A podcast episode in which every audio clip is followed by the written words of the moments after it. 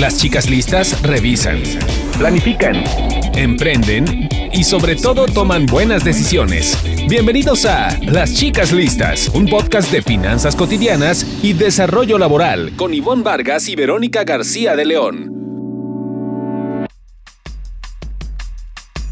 Hola, hola, pues bienvenidos a este segundo episodio de Chicas Listas.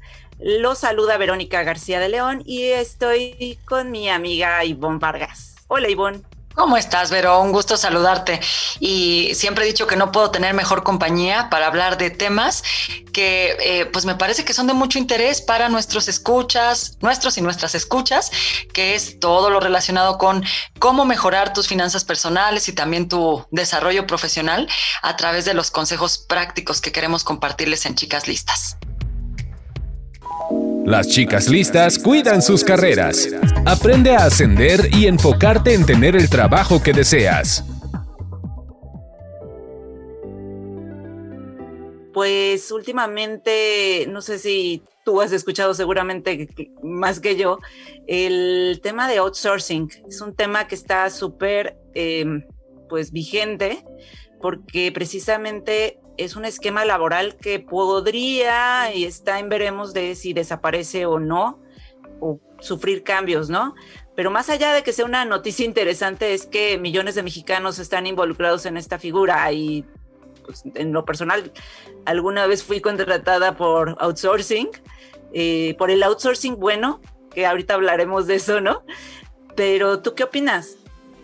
Pues es, cierto, pero hay, eh, pues se dice que más de 4 millones de mexicanos, la verdad es que hay unos cálculos hasta de 7 millones, que pues están eh, contratados bajo, bajo esta figura. Yo creo que en tu caso, eh, familiares, no sé, amigos, y que se preguntan que mm, qué va a pasar en este momento, pero a mí me gustaría muchísimo que, que en este podcast de Chicas Listas platiquemos mejor sobre eh, pues lo muy, muy básico, ¿no? Quizá todavía no entendemos muy bien cómo opera la subcontratación y cuál puede ser el impacto de que muevan uno u otro punto. Y tenemos una historia de también de una persona que nos cuenta, pues cómo le fue en ese proceso de subcontratación y que pues estoy segura que ella refleja mucho lo, lo que viven muchos mexicanos eh, trabajando con un tercero. ¿Qué te parece si la escuchamos, Vero? Claro que sí. No recuerdo exactamente, pero en general era porque era para en pro de la viabilidad de la empresa. El nuevo contrato, este, eran dos contratos porque ahora nos iban a contratar dos empresas. Entonces una de ellas nos iba a pagar el sueldo mínimo este y con y esa es la que iba a cotizar ante el Seguro Social y la otra nos iba a pagar el resto de nuestro sueldo. La promesa fue que no este que no íbamos a tener no se iba a menguar nuestro ingreso de ninguna manera. Las condiciones de trabajo fueron las mismas, no hubo, no hubo ningún cambio, pero para esto pues ya eh, dos años atrás nos habían quitado la prestación del de, fondo de ahorro. Y bueno, ¿cómo, ¿cómo, me afectó el cambio? Pues con la cotización ante el Seguro Social, que pues no iba a ser la que yo había estado cotizando y pues eso me preocupó demasiado por este para en un futuro mi, mi pensión. Ese fue para mí lo, lo más drástico de todo pues lo poco que sé de esas empresas es que una era creo que de fertilizantes y no estaba ubicada en el mismo lugar donde yo vivía. Entonces, este, eso es lo poco que sé de esas empresas. Tenían unos nombres bastante como, muy, o sea, parecían, no, parecían muy serios que digamos, pero pues bueno, finalmente es el nombre de una empresa. Y en conciliación y arbitraje nos dijeron que eso sucedía cuando, para disuadir a un, a un trabajador, podría ser un motivo de disuadir a un trabajador para entablar alguna demanda, porque si tú vives en Monterrey, en San Luis Potosí o en Aguascalientes, si tu empresa está basada en Baja California, pues tienes que ir a Baja California a entablar la demanda. Pues sí, efectivamente lo que platica ella es que de haber sido contratada por una empresa de manera tradicional, con prestaciones más allá de las de ley, de pronto esa misma empresa le cambia el contrato para ser contratada ahora por dos empresas de outsourcing Y bueno, ella seguía haciendo sus labores normales, pero bueno, cambió el, cambia el contrato, ¿no? Eh, esto habla de una de las razones por las cuales el outsourcing ha sido tan criticado, porque si bien es una figura que está en la ley, pues en algunos casos ha sido mal utilizada por las empresas y ese es el punto en el que estamos, ¿no? Hay un outsourcing bueno y hay un outsourcing malo, ¿o no? Fíjate, Vero, que es, eh, interesante escuchando el caso de esta chica que refleja muy bien justo los dos lados, la lucha del bueno contra el malo. Aquí quizá primero habría que recordar un poco, platicar cómo funciona el outsourcing. En un outsourcing hay eh, tres figuras. Digamos, es el trabajador que presta un servicio, un patrón que es el que, pues con quien tú vas a estar trabajando, si vas a ir a una oficina física, es, es eh, digamos, esa, ese, e, esa persona a la que le vas a prestar el servicio. Y hay un tercero que es eh, digamos, una persona que va a ayudar o una empresa que va a ayudar al patrón en diferentes labores. Puede ser este, eh, ayudarle a llevar la nómina, puede ser ayudarle a que pague el seguro social, eh, puede ser ayudarle a que, pague el seguro social y, el fondo de vivienda, el Infonavit. Y, la verdad es que en, estas, no, no sé cómo lo veas tú, pero en estas tres figuras de repente está el demonio metido. ¿Por qué lo digo? Porque en ese tercero puede ser que vaya a un acto de, evadir o de simular, por ejemplo, decirle a la persona que la va a dar de alta en el seguro con cierta cantidad. ¿Qué fue lo que le pasó a esta chava? Fíjate, que fue lo que, y yo también tengo, bueno, tengo inclusive el caso de, una conocida que cuando salió del trabajo le dijeron, bueno, pues es que a ti te dijeron que estabas en el seguro, pero no estabas en el seguro. Entonces, y tú arréglalo como quieras. Ahí en esos detallitos es donde yo creo que, que viene mucho el impacto, porque esa tercer persona, digamos, ayuda de alguna manera al patrón a decirle, pues tú declara esta manera, nos quedamos con este guardadito y este guardadito lo tienes tú o nosotros lo recibimos. No, no lo dividimos entre los dos. Entonces, por eso es que la ley está como tan tan, digamos, en un proceso de revisión de cómo le hace para ver qué pasa con estos que son malos. Fíjate, tú decías el caso de esta persona que tiene, que fue contratada por dos, eh, digamos, patrones, ¿no? ¿Qué pasa al final cuando la despiden? Bueno, pues no sabe a quién irle a pedir antigüedad, quién es, quién cumple la responsabilidad y eso es otro punto que está en revisión. ¿Quién se hace responsable de lo que no, de lo que, de lo que no te cumpla, ¿no?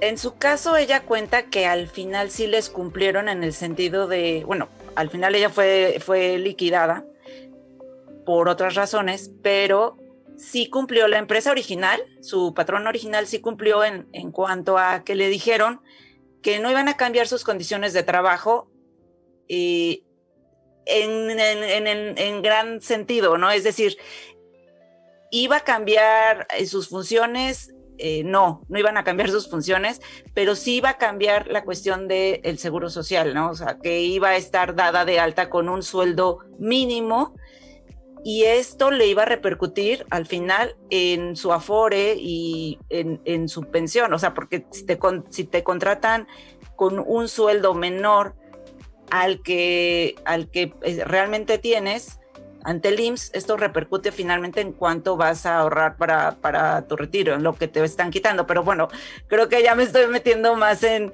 en una complejidad mayor. Sí hay una repercusión ahí y hay una, eh, están vulnerando tus derechos laborales.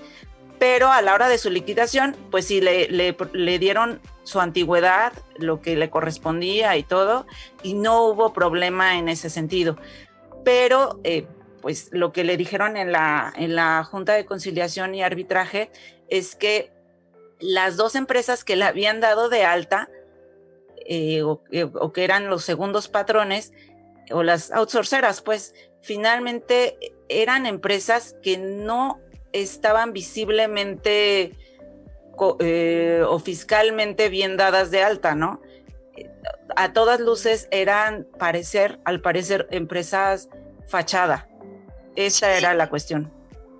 Eh, fíjate que eh, eh, algo importante es justo que, yo creo que aquí vale que, que nos acordemos, y, esto lo digo por un caso también de una persona que sé que está en el tema de subcontratación, ¿no? Que me dijo, voy a estar muy al pendiente de lo que cuenten en el programa. Hay dos cosas aquí importantes. Una que este, yo, yo sé que hay eh, diferentes tipos de subcontratación. No sé si tú sabías esto, Vero, pero hay diferentes modalidades. Una cosa es que te contrate, por ejemplo, este, que la empresa decida eh, contratar a un ingeniero especializado en algo. Eso es una forma de subcontratación. La segunda forma de subcontratación es que decida contratarse un servicio completo. Por ejemplo, todas las personas que hacen limpieza en un banco. Una tercera forma es que eh, sea a través como de una agencia de colocación, insisto que solamente te va a dotar de las personas.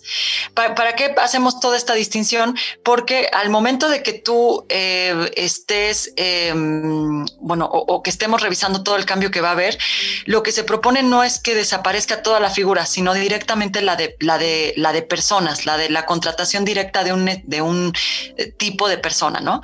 Eso, eso creo que importante, ni qué decirte que si ahorita nos vamos al tema de, eh, de darme cuenta que no estaba contratada de cierta manera o no, em, pues es un problema con la Junta de Conciliación. No hay juntas de conciliación. No hay. ¿Cómo que no hay? Bueno, a ver, vamos a ver, vamos a platicar. Sí hay, hay en el sentido que tú puedes presentar tu denuncia, pero recordemos que esas juntas se van a convertir en un solo tribunal. ¿No? Entonces, va, los que, tu caso, una vez que entre esta junta de conciliación, puede ser que se lleve meses. Yo conozco. Están en ese proceso, ¿no? Están en el proceso de cambio. Están en el proceso. Fíjate que mi vecina está en una situación similar. Tiene nueve meses, poco más de nueve meses que no ha tenido respuesta con respecto a una demanda que, este, que presentó por un tema de una negociación salarial que no convino. Y ahí está. Entonces, también este, es bien importante que para las personas que ahorita estamos en este esquema, pues sí puedan platicar con gente de recursos humanos o con la empresa de si hay algún cambio, cómo, pues quién se va a hacer responsable de seguir pagando sus prestaciones, si se van a hacer con tiempo, eh, quién se va a hacer responsable de, de, toda esta parte. Eso creo que ahí es donde está el meollo de la, de la parte práctica. A mí me preguntan, pues si, si desaparece, ¿Qué, ¿Qué, pasa? Y hasta aquí, bueno, vamos con un primer comentario, ¿no? Si desaparece, ¿quién va a presentar directamente mi pago ante el IMSS? Porque lo que puede pasar es que quizá tarden meses en hacer ese pago ante el IMSS, porque ya lo tiene que hacer la empresa directa. Sí, creo que el cambio entrañaría muchos problemas, pero a la vez el, el abuso de esta figura es eh, es el que se tiene que resolver. Eh, fíjate que entrevisté a una experta laboral, una doctora en derecho que se llama Gloria Arellano, mi abogada de cabecera, pero es una experta en estos temas precisamente para que ella me explicara en pocas palabras en qué momento se empezó a distorsionar esta figura y también qué, qué bondades tiene, ¿no? O sea, es un tema de, contrastes porque no todo está mal y también hay que rescatar cosas que tiene buenas. ¿La escuchamos? ¿Cuáles son los aspectos positivos del outsourcing en México? Pues principalmente que permite que las empresas medianas o pequeñas realicen eh, sus actividades sin estarse preocupando por el tema de, este, de, la nómina y de los temas laborales. Eh, ese es realmente eh, lo, pues el aspecto más importante. ¿Cómo ha llegado a perjudicar el outsourcing a los empleados? mucho. Realmente los outsourcers malos eh, no les pagan las prestaciones, no les pagan su salario completo, no los dan de alta en el seguro social. En algunos casos em, les retienen impuestos, seguro social e Infonavit y no los enteran a las, a las autoridades. Inclusive en estos temas eh, se vuelve casi imposible para estos trabajadores obtener un crédito habitacional eh, o tener pensiones altas en materia de seguro social porque no se cumplen con los lineamientos legales. Pues esto comenta Gloria Arellano, Ivonne. Eh, eh, la parte positiva no me queda muy, muy clara, no sé a ti, o sea, sí es positivo porque facilita algunas cosas, pero me queda súper claro todo lo, negativo que hacen eh, las outsourceras malas. Ay, pero pues me encanta escuchar a Gloria, que además es una muy buena amiga, ¿no? También siempre eh, en estos temas de, cómo poner la, parte práctica de algo que estamos viviendo. Eh, sí queda claro que como lo negativo, pues al final... Eh, digo, se resume y lo hemos escuchado con amigos en el asunto de que, de que mm, tú te vas a quedar cortito en cosas, ¿no? No vas a tener el mismo dinero para retirarte, eh, eh, quizá vas a llegar a pedir un préstamo y te vas a dar cuenta de que pues todo, todo tu, imaginario que tenías del trabajo pues no es así. Aunque también, eh, como tú dices, hay un, un tema hay un tema positivo. Yo he estado, por ejemplo, también contratada por subcontratación en este modelo en algún momento y la verdad es que ha sido pues muy práctico que de repente la empresa eh, te, dé, digamos, como todos los lineamientos de, cómo tienes que hacer tus objetivos, cómo tienes que llevar tu vida laboral, entregar tus resultados y sea una persona adicional eh, la, que la que lleve, digamos, con todo orden eh, por ejemplo, que paga tu nómina y que te dé el recibo de la nómina en, tiempo y que sepas que va llevando un orden y que cualquier problema que tengas puedes ir directamente con esa persona, ¿no? Em, hay, eh, algo que pasa también y lo podemos ver como positivo es que eh, pues hay muchas empresas, yo conozco el caso además de, de, pymes y quizá tú también, Vero, que recurren a esta figura porque, por ejemplo, dicen, yo tengo mis restaurantes, ¿a qué me voy a dedicar? Y es como si tú y yo tuviéramos un restaurante, pero pues ¿a qué nos dedicaríamos? A ver, pues que la comida nos queda bien, que el mole tiene sabor, que, que el menú es atractivo, que tenemos una buena vitrina, pero pues la pregunta es si nos va a dar tiempo para también estar llevando la nómina, el seguro, la caja, el reparto de utilidades de todos los trabajadores. Totalmente, Entonces, cuando pues tú, tú, tú ya hablas con un tercero ya, y, y le dices, dices, oye, yo me quiero ocupar de lo que es mi business y mi business es hacer comida rica. Tú por favor ocúpate que la gente no tenga estas dificultades y además de paso, que pues no es muy común, decir, le voy a dar estas prestaciones, pero a mí no me da chance de andar yendo al seguro a dar de alta, de andar notificando que un mes se paga esta cantidad y otro mes se paga otra cantidad. Por favor, tú chécate todo esto.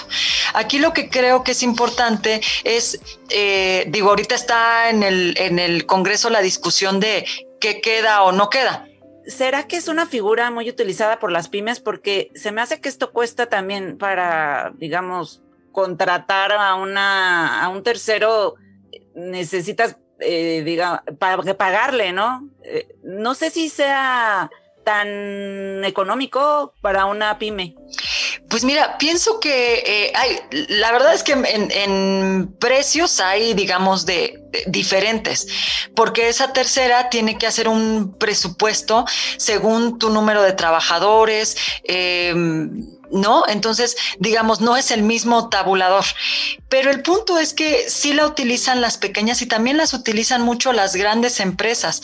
Grandes empresas que inclusive cuando quieren colocar a un personal en el extranjero o que nosotros recibimos a, una persona que viene a trabajar a México, pueden a través de un tercero estar apoyando en toda la parte de, ver sus, sus contrataciones, cómo quedan dados de alta, insisto, cómo tiene que ser el tema del pago, cómo tienen que ser sus seguros. Y no hay que olvidarnos también, Vero, que pues yo, eh, al menos yo conozco a varias personas que trabajan en el gobierno y utilizan esta figura para hacer contratos pues muy grandes. Tengo, por ejemplo, un conocido que trabaja en, en Capufe y que toda la parte de, del outsourcing eh, o toda la parte, perdón, de, sus pagos era visto a través de, de un outsourcing. Ahora, déjame que, te cuente rápido, y, aquí quise dar un ejemplo de que no solo son las chicas, también las grandes y este, hospitales, contratos de enfermeras, o sea, hay mucho de ese personal que en volumen es, es subcontratado. Y el otro punto es que hay una figura que existe también y que se llama insourcing. Eh, por aquí lo hemos platicado también entre nosotras, Vero, que esta figura consiste en que la empresa haga su propio departamento interno, vamos a llamarlo un departamento interno dedicado únicamente a pagar nómina. Ese es el insourcing. Entonces, ya sea que tú contrates con ese tercero o el insourcing, ¿no? No sé cómo ves esta figura Es, eh, creo que, más, bueno, más que un departamento, es una empresa de la empresa, ¿no? Es como, exacto. Sí, así viéndolo como práctico, es como una empresa de la empresa. Entonces, esa empresa te ayuda a que tú te dediques a otra cosa y, nunca y sea esta la que está en la nómina. Lo que pasa es que ahí puede haber también un abuso. Por eso es una figura que se está viendo eh, eliminar o dejar de, con, con esta iniciativa de reforma entiendo que el problema con esta figura del insourcing es que no hacen reparto de utilidades y creo que está estipulado que no lo hagan o no sé, o sea, no sé si esa es la parte de, del abuso, pero la queja que yo he escuchado de parte de, de, la, de los empleados es que no reciben un, eh, utilidades. Y fíjate que por eso una de las propuestas, como, como no las dan, es que el reparto de utilidades quedara fuera que lo pagara directamente la empresa o que ese reparto, por ejemplo, se pudiera cambiar por un tipo de bono que fuera exento de IVA porque en el pago del IVA es donde puede haber mucho, o sea, en, la presentación del IVA es donde puede haber mucho abuso por parte de, de, la persona que terceriza.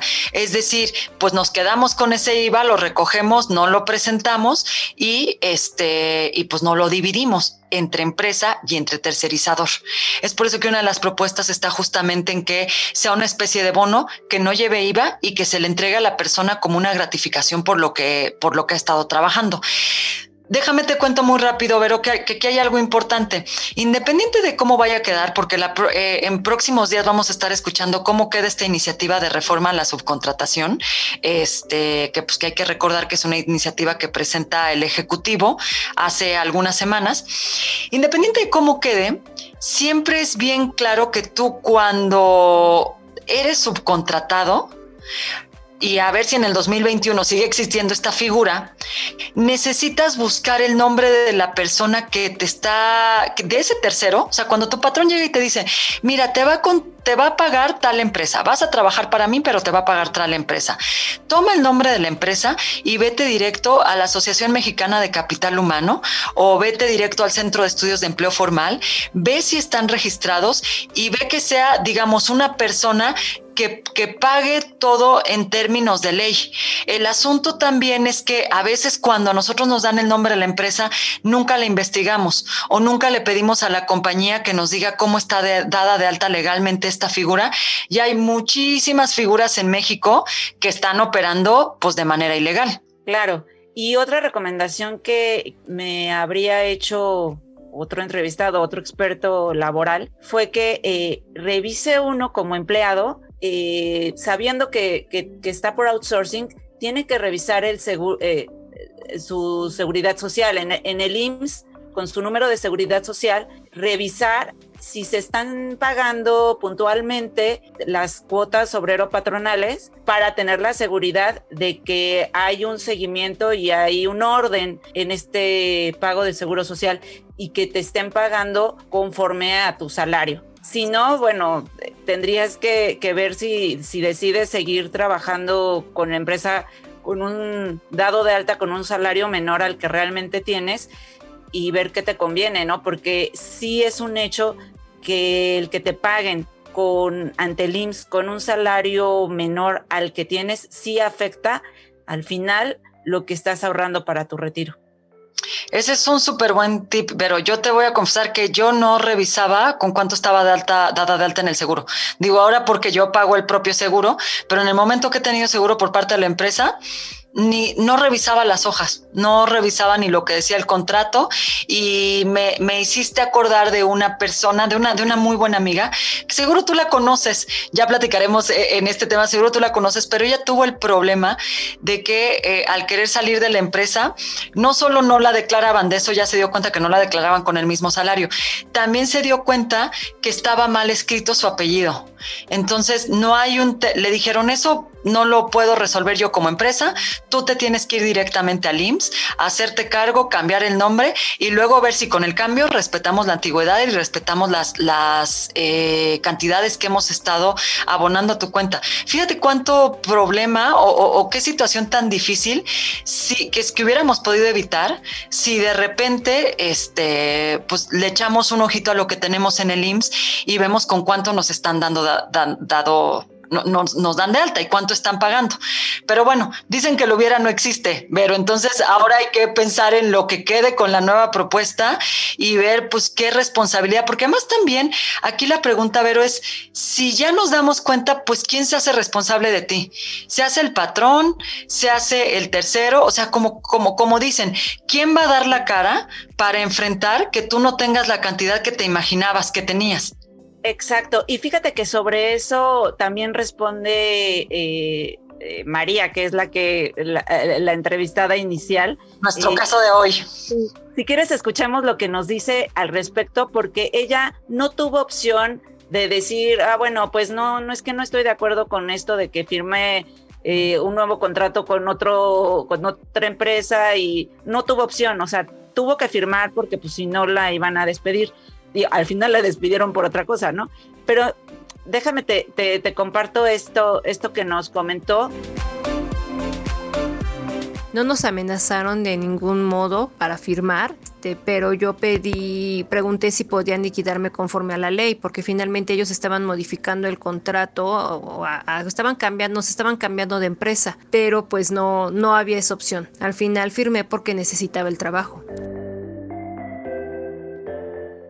Híjole, pero pues increíble de verdad lo que, lo que le pasó eh, a, nuestro caso y que pues, insisto, refleja el tipo de cosas que se están poniendo sobre la mesa para discusión, eh, que justo en la siguiente ocasión que volvamos a platicar, pues ya el Congreso y las empresas y las firmas de capital humano habrán platicado sobre algunos puntos, este, pero que inclusive acá los tengo yo anotados, eh, que son... A ver, a ver, venga que se van a quedar. Pues fíjate que lo, que hemos eh, dicho de, por cómo empezó todo este meollo es querer eliminar la subcontratación. Entonces, el, punto que veremos cómo queda es eh, eliminar la parte de subcontratación de personas. Ya quedamos esa contratación que es como directa de un perfil específico, entonces, pues lo que se queda, Vero, es la parte únicamente de que te dejen subcontratar por servicios o por agencia. Eliminamos las personas. Después de ahí, pues está el tema de que no cataloguemos como algo eh, malo, o sea, que quede redactado el documento así de, de, que queda una categoría buena de subcontratación, que es esta de la que hablamos, y quitarle el estigma de que toda es mala o engañosa. Y también hay un asunto de el reparto de utilidades, pues a 30 días, eso es que se sigue negociando, porque tanto el SAT como el IMSS insisten en que eso se quede tal cual está y no le movamos nada, ¿no? No se vea que si se convierte en un bono, que si se le quita el IVA, también eso está en discusión. Entonces, este, pues bueno, creo que esto es algo que le impacta a la gente y finalmente, eh, pues que haya más facilidad para hacer trámites ante el IMSS. Y lo cierto, lo cierto es, y lo, lo, último que quiero comentar sobre el punto, es que bajo el esquema de outsourcing, lamentablemente, tu contrato cada año se tiene que estar renovando y si en un momento dado deciden no renovarlo, no te corresponde una liquidación, sino te dan un finiquito que no es tan amplia como una, una liquidación. Entonces, digo, nada más para, para comentar, eso es, es un característico del outsourcing. Bueno, y, agregar, Vero, este, porque esto lo sé a través también del caso de personas, de amigos con los que he platicado, que si esto te sucede en lo que está en transición, en lo que está lo que veremos del outsourcing, y te dicen, no, es que a ti no te toca, siempre hay que recordar que te puedes apegar a lo que dice la ley federal del trabajo, porque la ley federal tiene pues un pedacito, o sea, bueno, no un pedacito, unos artículos, vamos no, un, unos buenos artículos que hablan de la figura de la subcontratación. Pero cuando tú ya tienes un contrato por ley tienes determinada antigüedad, antigüedad, un lugar físico, también la ley federal del trabajo entra como para apoyarte en este tipo de, pues de cosas que todos hemos vivido, ¿no? De decirte, pues no, tú ya no tienes liquidación, de buena voluntad te voy a regalar este dinerito, te voy a dar este dinero un poco como haciéndonos el favor. Y la verdad es que según pues, tu antigüedad puedes recurrir a la ley federal y buscar tu asesoría legal en el tema. Las chicas listas planifican ahorros, gastos, inversión y protección.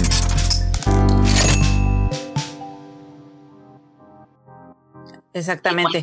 Oye, pero antes de despedirnos, sí me gustaría tocar un tema que comentamos antes de entrar al aire y es precisamente lo que te pasó a ti y lo que estás haciendo ahorita ante el buró de crédito.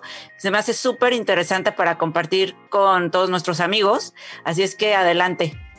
Pues mira, Vero, es que en esta época donde todavía estamos en casa, todavía andamos confinados, mm, eh, aquí le vamos a pedir a la audiencia que nos, que nos comente, pero eh, a mí me ha pasado que me han llegado mensajes a mi WhatsApp o, mensajes de texto al celular diciéndome que eh, estoy aprobada para un crédito que yo estuve buscando y que eh, ya se hizo la consulta del buró de crédito y tengo un perfil o un score, una calificación positiva.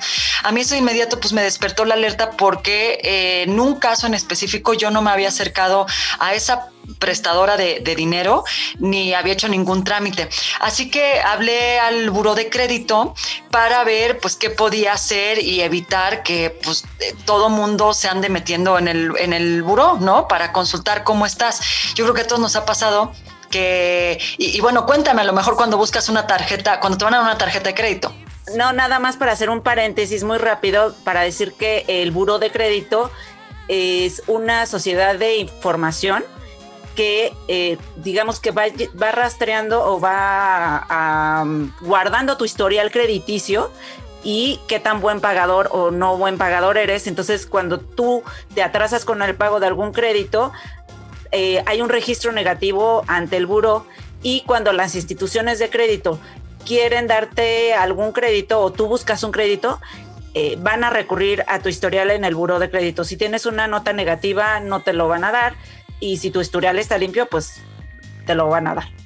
Ay, pero por eso me encanta hacer este podcast contigo, porque siempre tienes, somos unas ñoñas y siempre hay una explicación extendida para esto. Pues sí, ese, es el rol que juega el buró de crédito y, justo eh, pues algo a lo que le tememos cuando andamos en un centro comercial, por ejemplo, es, le, ofrezco esta tarjeta y tú dices, híjole, pero es que creo que me atrasé en un pago y no quiero que consulten el buró, pero además no quiero que lo consulten para estarme buscando y ofrecerme algo que yo no pedí. Pues bueno, hable eh, al buro de crédito. Cabe destacar también que su página es bastante completa, hay mucha información y les platiqué de esta experiencia. Me ofrecieron la opción de yo de, de manera personal poder bloquear por cierto tiempo la revisión de mi buró de crédito. Entonces, esta es una herramienta que además te cobran poquito, te cobran unos 40 pesos, es lo que tienes que pagar. ¿Al mes? al, no, durante tres meses durante tres meses es, esto. Ellos te generan una contraseña.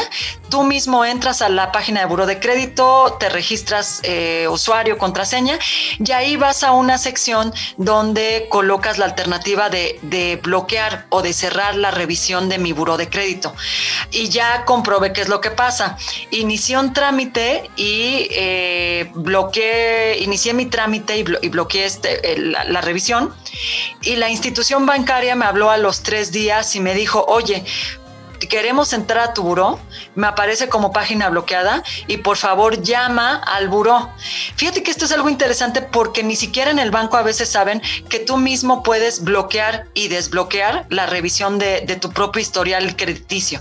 Entonces ya les dije, mira, esto es cosa de dos minutos, entro yo de nuevo a la página, desbloqueo y a los minutos pueden hacer la consulta.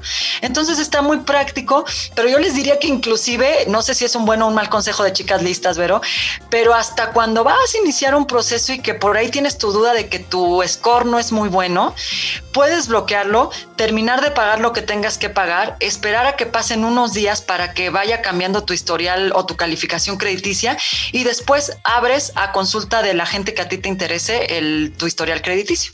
Muy buen consejo y ya estaremos hablando más del buró de crédito que, que hay varias cosas que decir eh, sobre cómo tener un historial limpio y cómo puedes hacer para cuando ya no lo tienes tan limpio, eh, pues clarificarlo, ¿no? Y, eliminar eh, los como datos negativos o las notas negativas que, que, haya en él. Pero pues ya será tema de otro programa. Por lo pronto creo que pues con este tema nos despedimos y pues les agradecemos a todos por estarnos escuchando en esta casi hora eh, que estuvimos con ustedes. Pues muchísimas gracias, Vero. A ver con qué nos amanecemos los días siguientes con esta cuestión de la subcontratación. Ya lo veremos. Me encanta platicar contigo y nos vamos a escuchar y a platicar en otro, pues en otro podcast de Chicas Listas. Así es, pues gracias. A mí también me encanta platicar contigo, Ivonne. Así es que eh, nos escuchamos en 15 días. Síganos a través de nuestras redes sociales.